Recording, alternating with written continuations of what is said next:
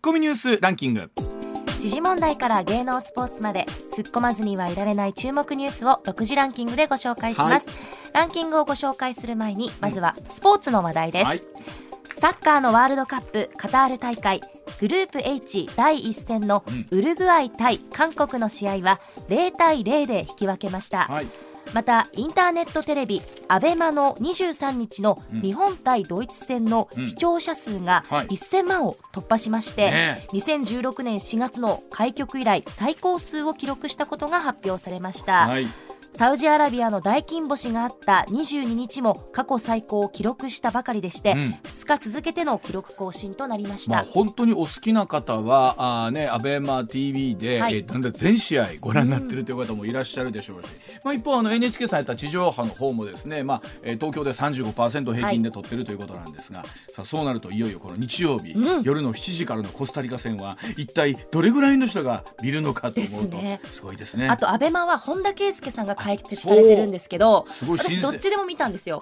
私サッカーそこまで詳しくないんですけど、はい、本田圭佑さんの解説聞くと、はい、なんかリアルな選手の声を聞いてる感じで 感情移入がしやすかったなって思いました。そうよね。だからいろんな媒体で見るのが楽しいなって思いますね、ね、はい、はい、続いてプロ野球セ・パ両リーグはベストナインを発表しました、はい、阪神からは青柳紅葉選手、うん、中野拓夢選手近本浩二選手の3人が選出されました、はい、一方で巨人から選出はありませんでした、まあ、取るだろうと思われてるかもしれない岡本選手はねサウドに村上選手というすごい選手がいると言いますからなかなか難しいんですけど、まあ、それでいうと本当ジャイアンツの選手がえこういうところ名前がいなくなるってのはちょっとねすごいですねこれもね。時代を感じますね。はい。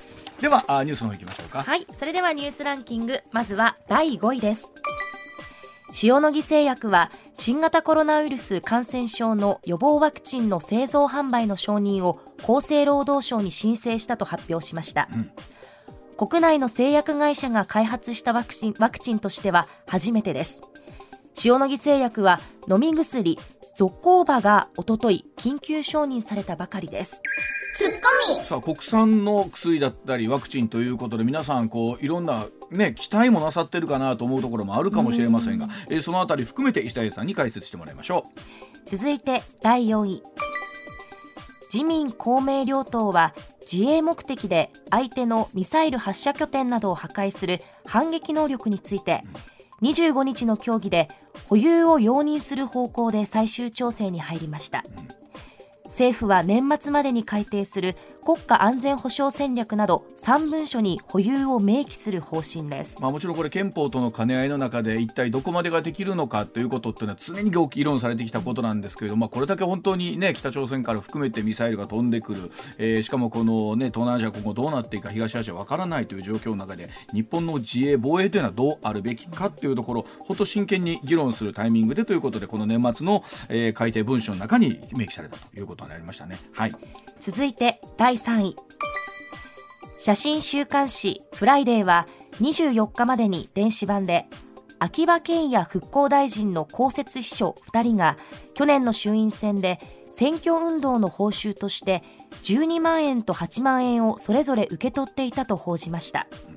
報酬の支払いは事務員らに限って認められておりフライデーは公職選挙法違反の疑いがあると指摘しています、まあ、首相は領収書のね、えー、空白問題については、まああね、釈明なさいましたけれどもさあ本当に次から次へといろいろと出てくるもんですねこれね。はい、続いて第2位は政府与党は24日旧統一教会問題の被害者救済新法をめぐりマインドコントロール下での寄付禁止を見送る一方法人に配慮を求める規定を盛り込む方針を固めました。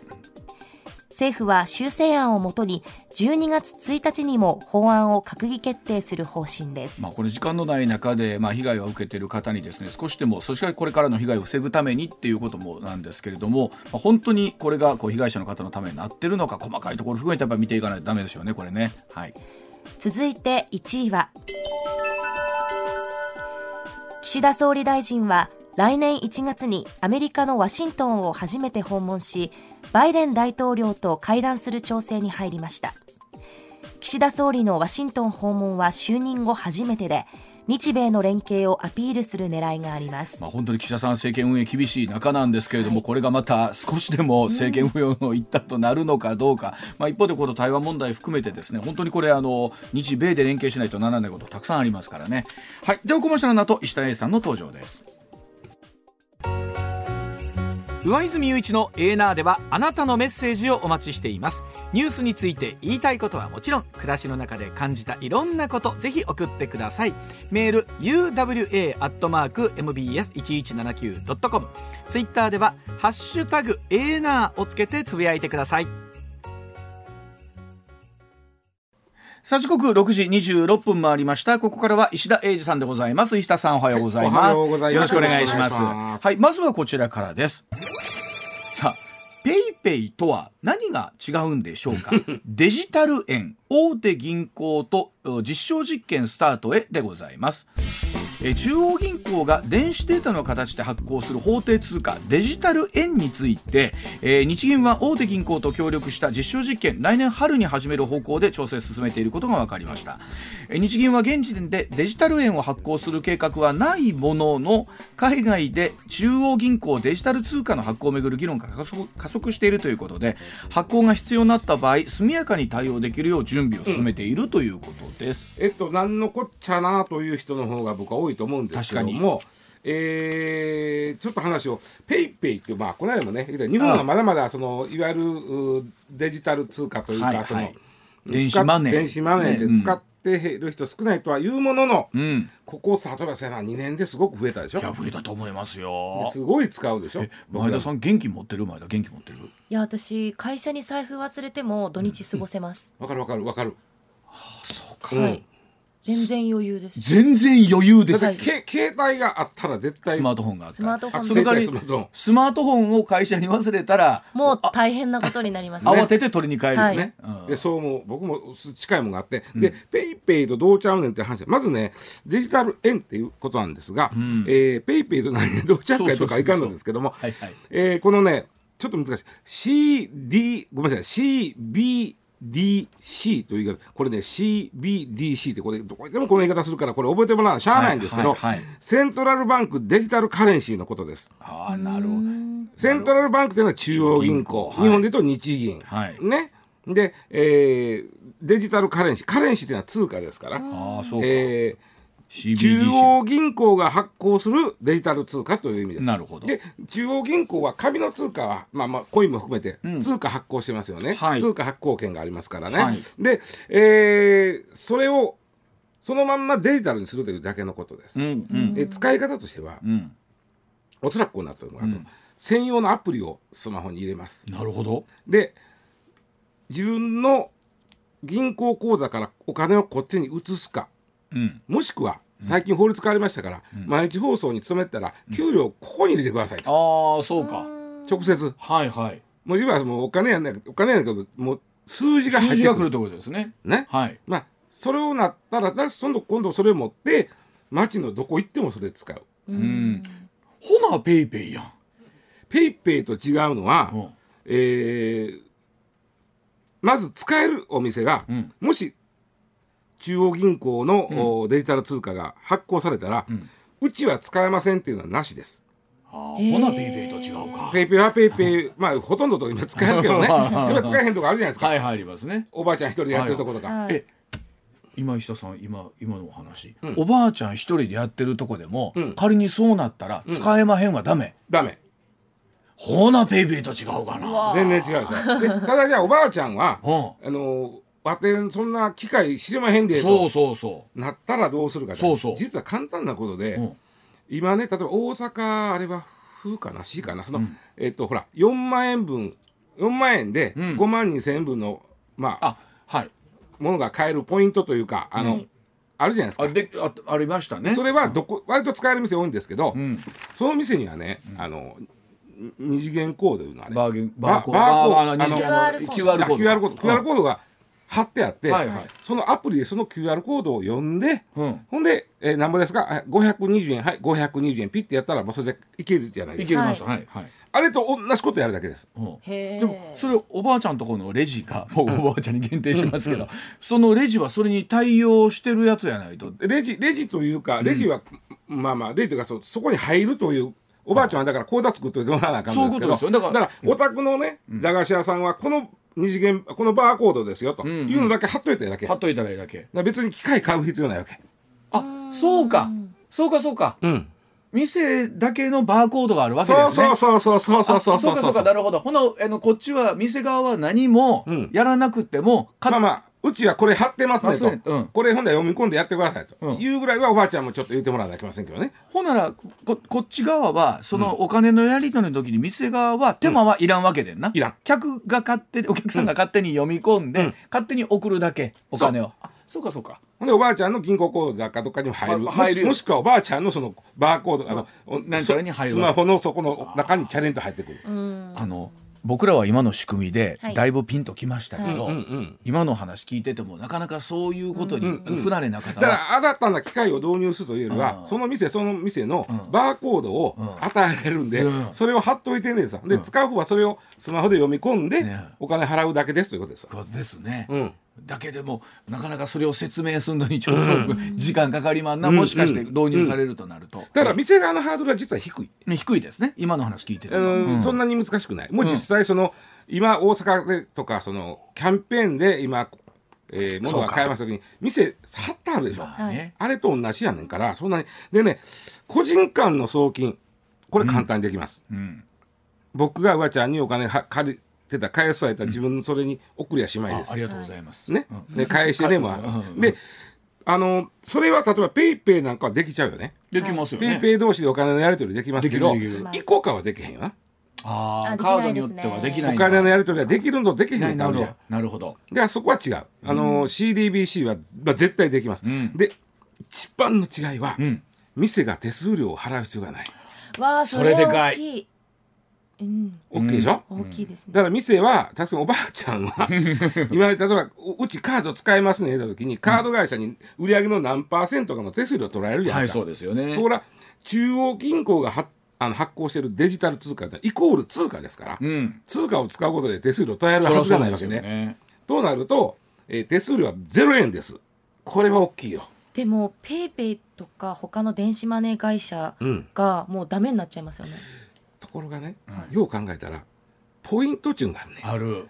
ポイント。デジタル中央銀行デジタル通貨にはポイントはつきません、うんうん、だっておかしいが今1万円で今度買うたら、ねうん、日銀が100円上げるってなれへんわけやから。当たりとも言わへんでしょ。言わへんでしょ、はい、だからでもペイペイはポイントつくやん。ほなペイペイ。がええがな。だからそこはねそういうねあのこうしのぎ合いというかするように思うけどな。でも今ほんま今お話聞いたら、うん、デジタル通貨にするメリットも、うん、石さんたくさんあるような気がするんですけど、うん、逆にならない理由みたいなものっていうのはなんか、えっと、まだまだ今あの去年の4月からいろいろ試行錯誤試験中で、うん、各国が自分のところで作る。一一番今リードしてるのはデジタル元ですわ。中国。ああ中国。中国はもう一歩リードしてる。でアメリカも一生懸命やってる。でも確かに常に、うんお金というのは偽札と偽硬貨との戦いでしょ？そういうことなんです。常にね。そうなんです、うん、だからこれハッキングでクラッキングされたりしてええことなんで、うん、もうね桁が違うやん、はいはい、偽札言ったかって1万円以上のお札は作られへんわけそうですよね、うん、ね、うん、クラッキングされてもう超単位でやられてみたらえらいことになるから、あそこの実証実験一生懸命やってる。うんまあ、ただ一方で本当にまあそこのセキュリティっていうのはものすごくちゃんとするでしょうけれども、はいえー、できた時にその、えー、これ偽札ちゃうかとかっていうお店でのやり取りはなくなるわけですよね。そうそうそうそう、まあ、今日本ではそんななかなかないですけどでもねあの今日銀はいややるそこまでうちねその出すかどうか言ったらちょっとまあまだそこまで真剣に考えてませんねって言うけど、うん、絶対考えてるからねこれは。だって日本だけ遅れるわけにいかんもんそう。これ例えばさ海外とかに行く時っていうのは便利な、うん、もう便利便利便利。いいですねそれは。わざわざあの銀行持ってってドルに変えなくてもよかったりします、うん、そう。でおそらく例えばアメリカ行くとしたら、うん、アメリカのそういうアプリが入れてあって、はいはいはい、その自分のスマホの中で円からドルの交換はできてるんやと思うああいいですね。でもどうなんでしょう。これまたちょっと高橋先生に聞いてみたいですけど、中国の元のアプリいるんちょっと怖いみたいな話になるかもしれませんよね。だからでもそのアプリが、で今言うても日本世界の基軸通貨はドルじゃないですか。はいはい。元がそれにか取って代わろうとしてる時にデジタルの世界でと思ってるわけ。ああなるほど。中国はそれで。中国はもうそれも今一番一歩進ん2歩ぐらい進んでるかな。はあ。で日本はねどっちかと遅れてるおいやうち遅れてまんねんって言いながら、ん中央銀行としては、ここれあんまり発達すると銀行が潰れちゃうのよ。ん？銀行が潰れてしまう。とと言いますと？えだって、例えばペイペイにしましょうか、ん。ペイペイで決済します。僕らはペイペイの口座銀行口座からペイペイに入れてますね、はいそうですね。でその時点ではお金はかかってませんけど、うん。それで物を買うたら、ん。銀行間で決済してるわけじゃん、うん。うんうんその手数料が発生してるわけやんか。うんうんうんでそれが発生せへんとしたら銀行としては決済銀銀行の一番大きなのはね、うんうん。まあ、お金貸すとかはい。ありますけど、一番大きいのは決済業務なんですよ。ほう。銀行の決済業務がほぼなくなるわけですそうか。うんうん。で手数料も発生せえへん。からそれね。そうですよね。銀行はっきり言うてまくと潰れるとこ出てくる。はあ。ああ。そうか。となるとですよ、なかなか日銀はうん。備えに積極的にってどうなんですか、一応今に今2022年なんであと4年後にはやるかやれへんか決めるって言ってます。でそうなるとですよ、うん。例えば銀行さんの団体とかは、うん。ちょっと勘弁してくださいみたいな話になって決済機能のそとしての銀行の存在意義はほぼほとんど薄れてしまうんで、うん。他のことで儲けなしゃあないかな。うん。うん。まあ、とはいえ、なんだろう企業に対してお金を貸し出すとかうんそれはするとかっていうのは普通にははありますよね。あとまあ例えば投資信託を売るとか、で、まあ、我々の給料の振り込み自体はうん。引き続き、そこはね例えば僕らもその、えー時間が夜中に引き出したら手数料取られますけど、うん。普通にやってたらそこは手数料取られてへんわけじゃん。うん。だから銀行としてはサービスで決済やってるわけやんか。はいはいはい。それを企業間とか銀行間の決済の時はお金発生してて確かに。それが発生せえへんなるというのは大きいんですよ。確かにそうですよね。であとねうん。前田ねちょっとこれ僕もふっと思ってんけど、はい。手数料が発生しない世界がそこにある、うん。例えばお店がね手数料払わなくていいとなったら、うん。超少額の決済ができる、うん。あ分かるかな。例えばね、うん。えー今例えばこの雑誌を読もうとしたら、うん。じゃああの390円払ってくださいとか、うん。ありますね500円払ってください、このページだけでもいやそんなわけにいきまへんとか、うん。まあうん。あるけど、ん。いや例えば漫画1ページ1円っていうことができる。ああなるほど。1円の決済なんかしてたら、うん。手数料がどうしていいか分からへんのよはいはいはいはい。でも手数料が発生せえへんっていうことは、うん。1円の決済ができることなんですよ、あうんうんうんあのデジはい投げ銭もねもっと言うと、まあ、若い子投げ銭してますよ、うん。はい投げ銭なんてでも1円したら手数料何も取られるかの話やから。そうですよね。1円の投げ銭ができちゃうわけやそ1円の投げ銭ができるとそれを目指した商売というのが出てくると思うね。はあ。そうやって思うといかに銀行さんとかその手数料という部分っていうのは大きいかってことですよね。う。ん。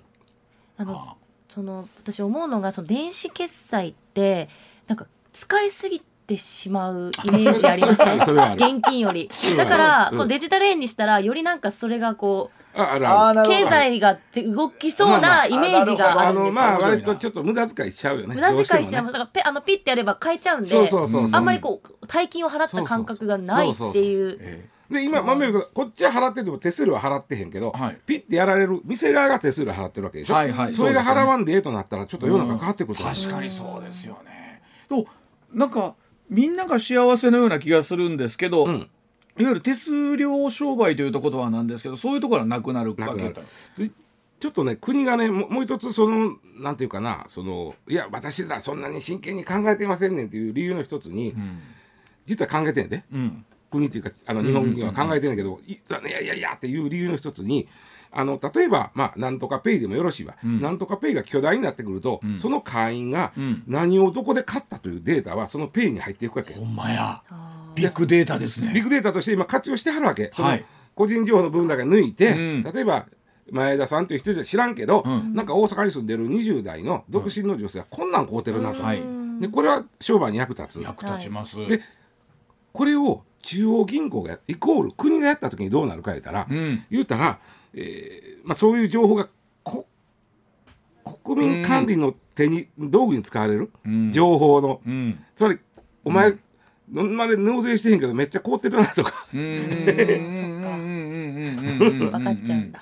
そうするとななるほど。そういったところで言うとうすり抜けられなくなるかもしれない。あの何をか、もし全部、うん仮にほぼ、まあ、100%は無理やんやけど95%ぐらいデジタル円でしか買えない世界が出てきたら、ん。これはもう何買うたか、でそれは経費で落ちるのか落ちひんのか、ごまかしたか脱税したんか、うん。全部わかる。でも、まあ、我々サラリーマンというとなんですけれども、普通にまあ納税してる方があの世の中もう大多数で、はい。その人らにとってみれば、そんなまあそらそうでっかみたいなところでしょうしね。うん。うん。え例えばじゃあ、うん、そうやな。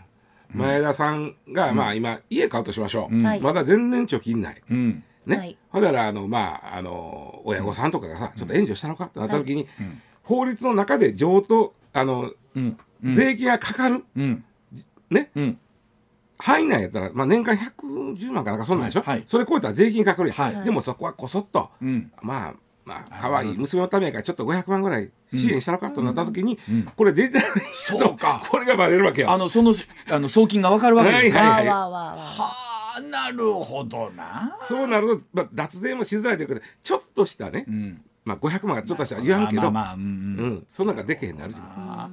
これでもどうなんですか？そうやって思うと今度ほらえー紙幣も新しくなるじゃないですか、渋沢栄一さんとあか。うですよね。あのあまりお顔を拝見することなくみたいな時代になるのかもしれません。いやほんまほんま。うん。ね。うん。いやでも今のお話聞いてるとでもなんかなんだろうな。そう遠くない将来にありそうな気もするね。だって。もうもう技術的には今一生懸命今第3段階まで実験来てて、ね。でも2026年には判断する言うてるけど、ん。もうそれまでにおそらくこれは、ね。心の中では決めよると思う。ねなるほど。はいだそうでございます。では続いていきましょう。6時42分回りました。続いては国産で初めてのコロナの飲み薬ゾコーバ緊急承認でございます、うん。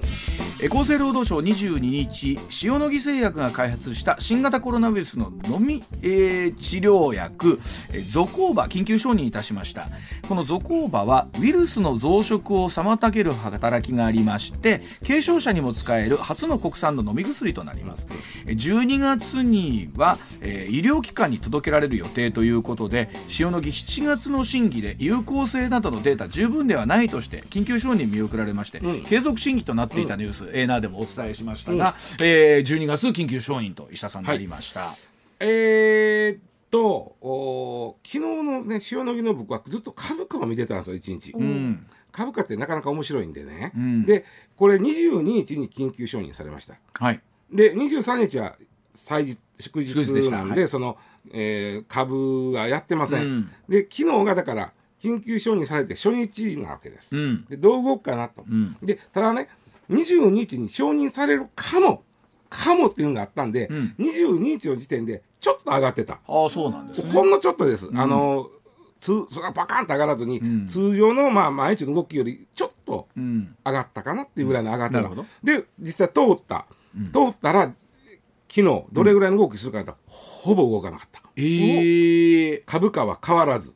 え織り込み済みってことはないですよね。えっとね、えー株の世界でよく言うのは材料出尽くしっていうのがあってなで織り込み済みも織り込み済みなのよこれ。うん。実はね塩野義さんも割とね前のあの審査で落ちた時に、いうん。やこれはちょっともうちょっとやり要は攻め方を変えようと。うん。あの十何項目改善ポイントみたいなの出してきてんけど、はい。そのうちを5ポイントに絞って出したわけ。うん。そしたら確かに改善してますなどうしましょうになったわけ。うん。でお通るある意味通るっていうのももうあったから、うんうん。だってね国がね通ったら1100億円分買うから作っといてねって言ってたよね。はあ。100万人分。だからもうあの実は通ったんは22日ですけど、うん。もう100万人分あるから、うん。12月にはもうおお医者さんのとこ行きますわなんですよ。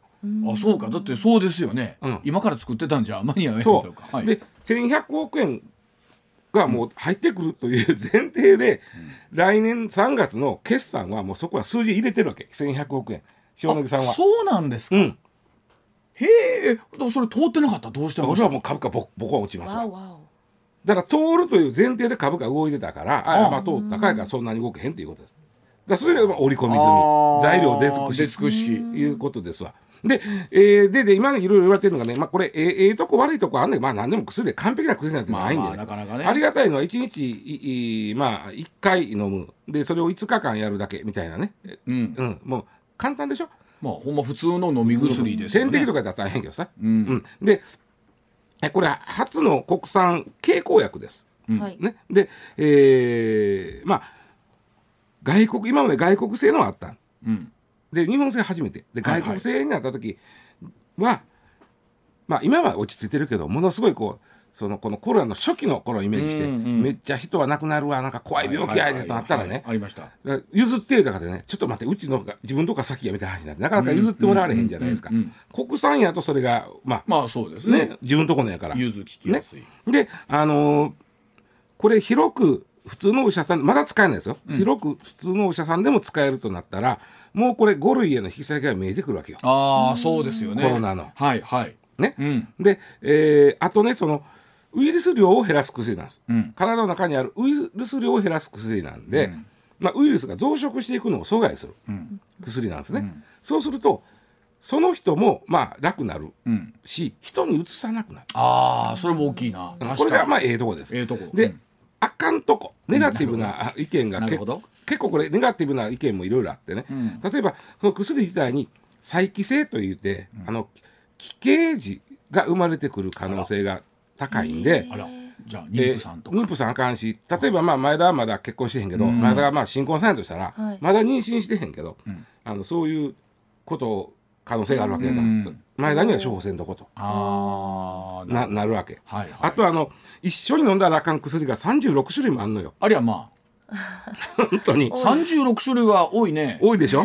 でそれもねそのまあ薬の名前はややこしいから言えへんけど、例えば高血圧とか高脂血症とかある種国民の結構みんな飲んでるような薬があったりするわけ。うん。ほな向いた話ですが、うん、なかなか例えばご年配で高血圧、高脂血症などの薬を処方されてる方も多いじゃないですか、うん、そういう方はなかなかでお医者さんと薬剤師が、お宅何飲んでますかと。全部出してくださいと、言うて付き合わせしてあこれ入ってるからあかんわと、なるんやけども僕も63になってようさん薬なんかね、種類があると自分全部出すお医者さんに言うかちょっと自信がなかったりするわけ。ほなめちゃくちゃお薬手帳とか大事ですね。あそうそう大事大事。めちゃくちゃ大事。いつも忘れちゃう。そういつも忘れて。でまあ言うと向いて僕らまだ若いし、みたいなとこありますけど。お医者さんとしては。使いづらいって言うんですこのこの薬それはちゃんと36種類あかんやつをちゃんと言うあの全部出してくれてるやろうかってこの患者さんは、うんうん、まあそれあと重症化を防ぐ効果は確認されてませんえそうなの？そうなんですほう。軽症の人用なんで。うんうんうん。まあだから軽症の人がそれを飲んで早く治しましょうっていうことです、まあ、鼻水とか発熱のぐらいの5つの症状が飲まへんだ人と飲んだ人比べると1日だけ早く収まった。1日か。1日。か。1日。えあの今僕ごめんなさい分かってないんですけど、うんコロナ陽性になりま、かかりましたってお医者さん行くじゃないですか、薬は処方され例えば前田さんは若いし元気やから、うん、そのコロナの薬というよりは解熱剤とか,、風邪薬とか、ね、風邪止めとかそうそうそうそう。緩和するそうそうそうそうものでしたね。解熱鎮痛咳止めみたいなのを出してくれるわけ、で若い人はほぼほぼこれでいけてるんで、はいわざわざそのこの薬出して一日それを短くする意味はどこにあんねんという意見もある。なるほどな。これ何じゃあお医者さんの判断次第みたいなところあるわけですか？処方するだからあんまりこれ出せへんのちゃうかっていうのがあってうんまあそこでその昨日株価が反応せへんのかなと思ってあとね、うん、軽症者に与ええー、飲んでもらう口から飲む経口薬、外国製があります。うんうんうん、でそれただしその場合今の日本のせあのあれやとこの人軽症やけど、持病があるとか高齢とかで下手したら重症化のリスクがあるねこの人に関しては、うん、軽症のうちから飲んでもらう薬があるわけ。うんうん。ね、うん、で、まあ、僕なんかまさにそういう年齢的な問題からそうなるんだけども、うんうんうん、でその薬ファイザーの飲み薬があるんですよ、うん、でこれはね用できた薬で入院死亡リスクが9割減ることが分かってる。だからハイリスクな人にはもう軽症の時は飲んでもらおうという薬なんですが、これ政府はね200万人分このゾコーバを100万人分とりあえず買った。このこのファイザーの薬は200万人分を買ったんです、うん、でファイザーももうしゃあないなって200万人分売ってくれた、うん、でそれを今までだ何人に渡したかえたら5万6千人なのよ。ええー、だ194万4千人分余っとんねん。あら。あら。はあ、うん、これも実は何でか言ったら飲み合わせの薬があかん薬が多いのよ。でお医者さんとしては出すのをためらうわけね。その結果200万人分国が買ったのに5万人分しか出せてないということです。ということは今回もですよ100万人分あっても今の話聞いてると、うんうん、なかなか出せないかもしれないってことですよね。そうなんそうなんですよ、ね。でまずおしゃれなんかまずこの余ってるやつが作ったらいいんじゃないかと言ってるもおるし。賞味企業もあるしあそうそうそう。そう。まあそれでまあ、まあ昨日の株価終わってみたらたった19円上がっただけやったんかなと。まあ、こんなね、まあ、2年数か月で、うん、ね、かなり早い段階での承認となりましたから、うん、まあ、塩野義さん、大阪の会社なんで、僕は応援してるんですけど、そうですね、うん。まあ、ただあ、これから出てくるにあたって、今、石田さん言ったような、うん、メリットもあれば、注意点もあるという、えっと、これ聞いてる人で、うん、えー、まあ、高齢者の方とか、持病の終わりの方は、はい、すごく大事なことは、今、自分が飲んでる薬を全部きちっと書き出せてることです。そうですね。だからやっぱりお薬手帳なり、きちっと、ほんで、それ見たお医者さんが、あお宅やったらこれは飲んでいいですってなるんで。わかりました。はい。では時刻6時51分回りました。お知らせの後もお話し続けてまいります。さあ時刻6時57分回りました。続いてこちらです。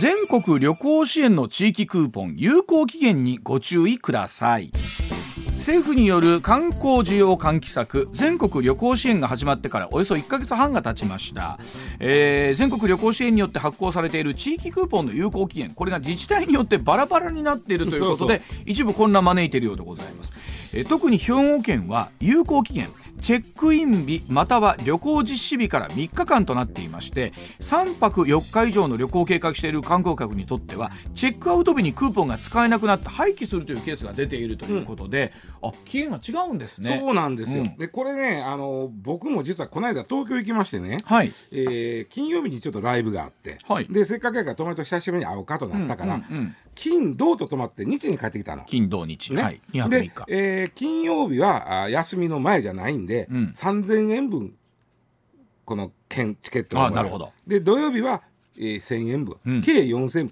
3000円と4000円でしかもね券やなくてバーコードでくれる。へえあそうなんですか。で専用のアプリこれもねあの大阪とかの使えるやつやから、まあ、入れといた方がええんです、はい、これで読み込むと3000円で入るわけ、うん、読み込んだら1000円で入るんだけど東京はねなかなかシビアで、うん、泊まった日の、うん、例えば金曜日泊まるじゃないですか、はい、そうすると3000円は土曜日までに使わなあかんねほう。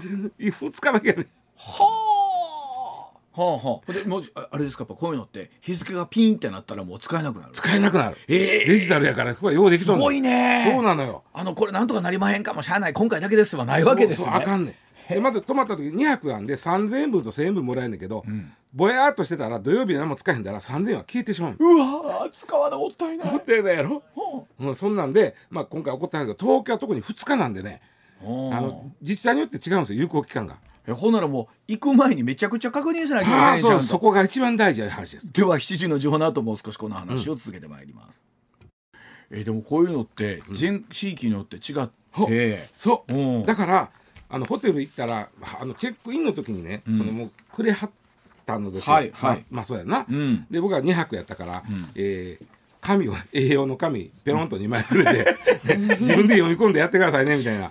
でもこれ石田さん考えたら全国旅行支援ということから税金なわけですか？そうですはあ、で消えますやんか。消える。消えたらどうなります？いやだからそんだそんだけ使い予算掴んで済んだいことや。になるわけですか？国としては。あそうか、うん、そうですよ。だけどせっかく東にしとか東京にしてみたら使ってくれて東京の経済を活性化したいからそうですよ、ね、忘れんってところがね俺、はい、金曜に泊まりました、うん、でその日にもう3000円分ポイントというかもらいました、うんうん、これ土曜日中に使ってくださいねなんですけど、うん、金行ってどうも友達とって日に帰ってきたから、土曜日そのお土産買ってる時間とかあんまりなかったわけよ。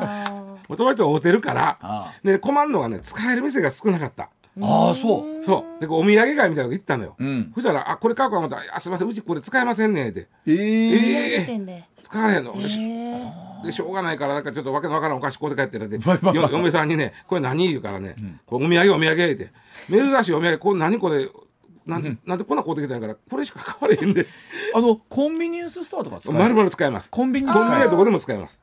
でもコンビニでなんかね、うん、普通にアイス買うたらご当地のためになってるのかまあなってるんでしょうけど。ただねあの、えっと、休日前いわゆる平日というか、次の日が休日じゃない時に泊まると3000円分、うん、それを次の日までに使わなあかんとなった時に、うん、コンビニで3000円分でなかなかやぞ。まあそうですね、ね、いやあの前田さん世代は全然使えるよな。いやでも結構大変ですよ。やっぱりこうそう。結構コンビニ3000円大変。泊まってるわけやから、うん、食べるものなら食べきらなきゃわけほんまや。ほんまや、ね、家で一人でおるん大変。そう。ね。ウイスキー買うたろうか思ったけどね俺一瞬。その重たいなと思って。で もほんまなあのほらようあるじゃないですか。その分なんかちょっと上積みされてね、うん、値段ついてるんちゃうかみたいなのがあったり。さすがにコンビニの商品はそれないけどないですけどね。でこうでねなんかこう、うん、えあんまり見たことないなお菓子家にお土産で持って帰りましたけどね。これからだからまあねあの年末にかけてお出かけなさって使うという方は、有効期限にはくれぐれも。これはほんま都道府県によって違うんでさすがにあの東京が一番短いとは思うね、うん、次の日までっていうの。そうですね、うん、あとあのバーコードですから容赦なく期限が切れますから、はい、切れます、スコンと1秒でも過ぎたら使えなくなるんで。はいご注意ください